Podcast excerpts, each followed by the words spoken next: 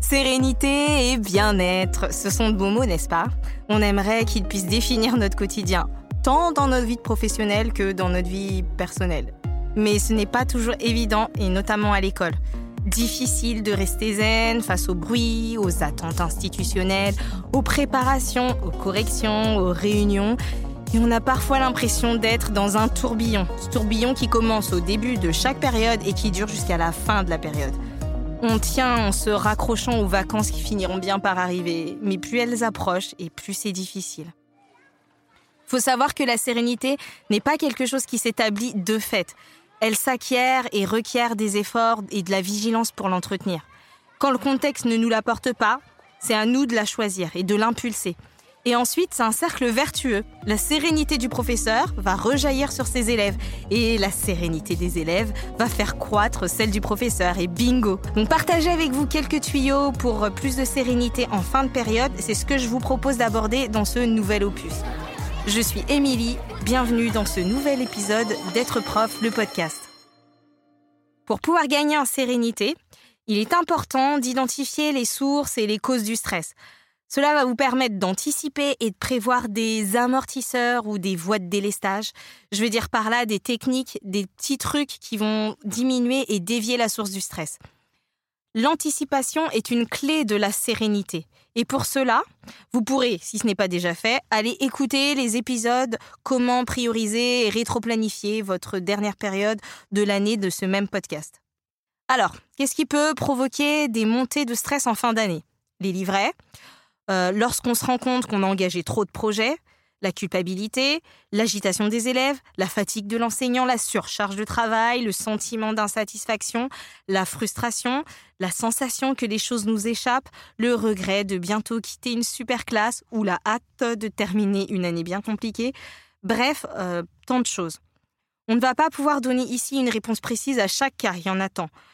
Je vous propose simplement une liste de petites idées que vous allez pouvoir mettre en place pour appeler cette fameuse sérénité et déclencher le fameux cercle vertueux.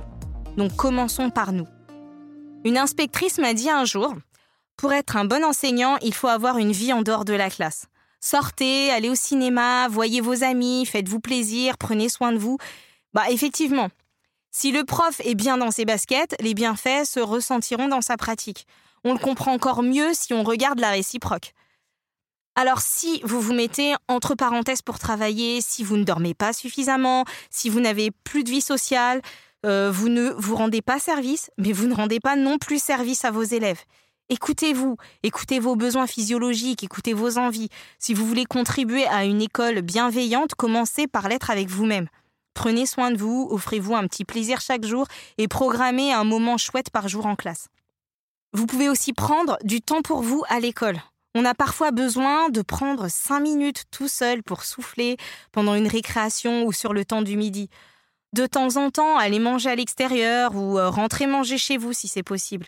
Ne restez pas trop tard en classe et autorisez-vous à partir juste après la classe de temps en temps. Vous avez peut-être déjà planifié et programmé votre période. Si ce n'est pas le cas, je vous suggère une fois de plus d'aller faire un tour du côté des autres épisodes du podcast. Et dans ce cas, tenez-vous-en à ce que vous avez programmé. Cela fera office de garde-fou. Autorisez-vous à dire non. Je ne vais pas pouvoir m'engager dans ce projet ou rédiger ce compte-rendu euh, ou fournir une production supplémentaire parce que j'ai déjà beaucoup de choses prévues. Cela est aussi valable pour les apprentissages et la programmation. Vous entendez votre collègue de niveau ou de discipline dire qu'il entamait tel chapitre avec sa classe et la panique. Vous culpabilisez, vous vous dites que vous allez peut-être le glisser entre tel et tel truc vite fait, mal fait. Franchement, à quoi bon? Que restera-t-il de tout ça en septembre? Restez sur vos choix et vos priorités, faits en toute conscience en fonction de l'avancée de vos élèves. Vos choix ne seront pas forcément ceux de vos voisins et il n'y en aura pas forcément un meilleur que l'autre. Alors n'en rajoutez pas, faites déjà ce que vous vous êtes fixé et du mieux que vous le pouvez. On le disait tout à l'heure, il faut vous ménager. Alors, fixez-vous aussi des limites de temps de travail, une limite pour dormir suffisamment et profiter suffisamment de votre vie.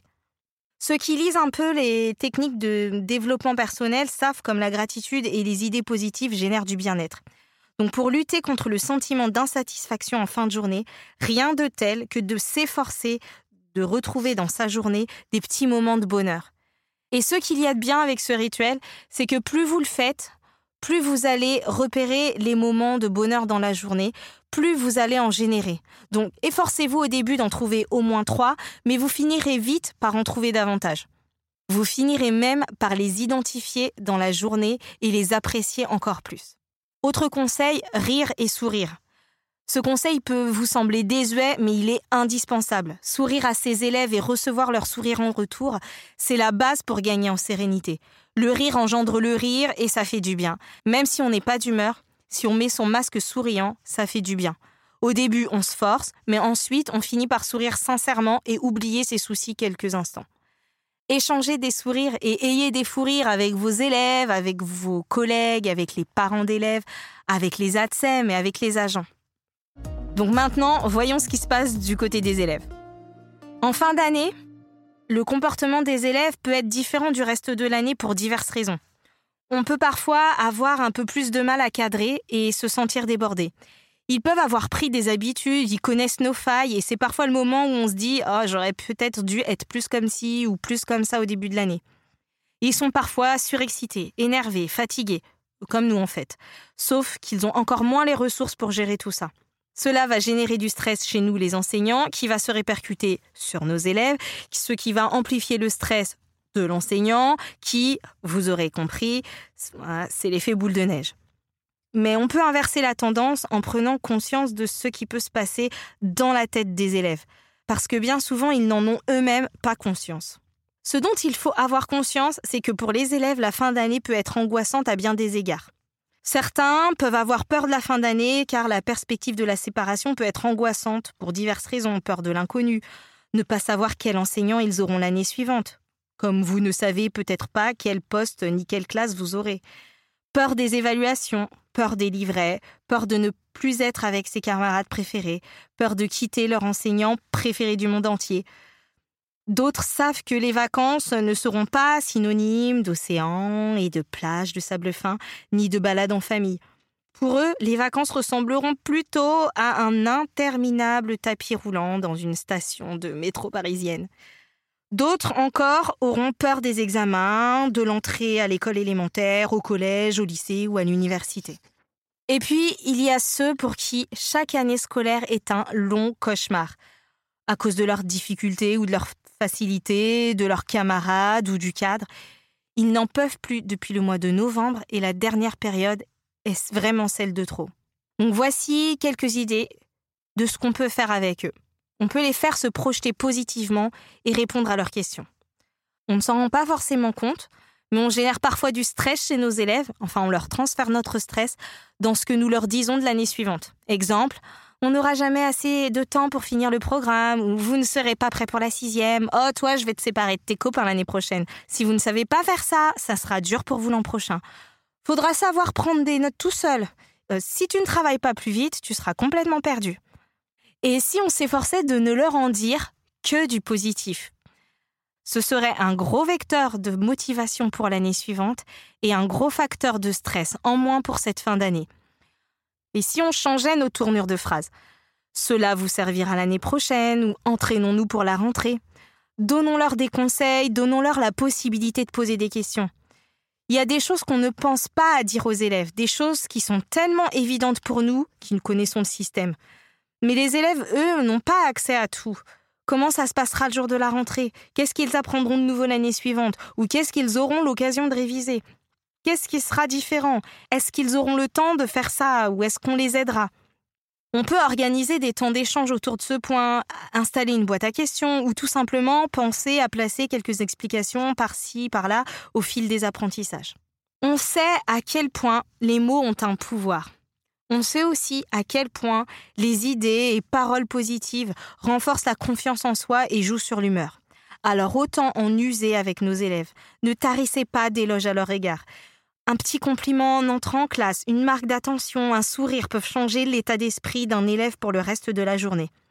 Encouragez-les, félicitez-les, complémentez-les, remerciez-les, quitte à exagérer. Extasiez-vous de la moindre réussite. Voyez tout comme une réussite. Waouh, génial, bravo, super. Merci pour ta question, très intéressant. Et faites-le surtout avec les élèves pour lesquels ça ne vous viendrait pas naturellement. Si vous avez un peu de mal, vous pouvez même euh, prévoir des compliments, réfléchir à ce que vous allez pouvoir leur dire et même revenir sur certains événements du passé comme euh, Je n'ai pas eu le temps de te le dire, mais ton cahier était super bien présenté. Donc puisqu'on évoque la parole, discuter avec ses élèves, d'autres choses que les apprentissages, c'est important. Le lien est important. On peut parfois aller s'asseoir avec eux dans la cour de récréation alors qu'on n'est pas de surveillance pour discuter ça aussi, ça contribue à les rendre plus sereins. C'est aussi dans ces temps-là qu'ils oseront poser des questions qu'ils ne posent pas en classe. Afin de maintenir la motivation euh, des élèves et de faciliter la gestion de classe, on va essayer aussi de proposer des activités motivantes et engageantes jusqu'au bout de l'année. Elles peuvent être ludiques, créatives, artistiques, ou juste proposer des modalités de travail différentes, groupes, défis, etc. Mais surtout, il ne faut pas tomber dans l'écueil des activités occupationnelles les élèves ne mettent pas de sens, se désinvestissent et finissent par faire des bêtises. Et là, question sérénité, tout le monde est perdant. Alors, quoi que vous proposiez, il faut que les élèves puissent s'impliquer dans la tâche. On peut même imaginer euh, sortir de la classe et aller travailler dans la cour ou dans une autre salle de l'établissement. Laissons libre cours à notre imagination. On a évoqué tout à l'heure la longueur de la période, la fatigue, etc. On peut donc aussi s'octroyer des moments de pause, des petits moments cadeaux en fin de cours ou en fin de demi-journée. Rien de bien long, mais pensez à les prévenir que ça aura lieu. Ça leur donnera un horizon d'attente. Vous appréciez, vous, quand vous êtes en formation et que le formateur vous annonce l'heure de la pause dès le début de la matinée, non? Et ça vous obligera à le faire. C'est pas une carotte ou une récompense, on leur retire pas sous prétexte qu'ils n'ont pas été sages. On se le fixe parce qu'on sait que ça fera du bien à tout le monde, surtout si la séance a été compliquée. Ça peut être une pause libre, ou une lecture, ou un petit rituel, mes trois petits moments de bonheur de la journée, écouter une musique choisie par un élève, un temps d'échange avec ses élèves, et tout ça avec pour objectif de gagner en sérénité.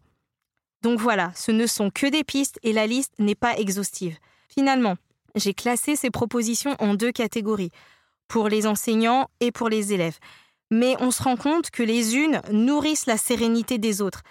Ce qui fait du bien aux uns fait également du bien aux autres. C'est un cercle vertueux. Donc à vous de jouer maintenant. Pensez à partager avec nous vos commentaires et retours d'expérience.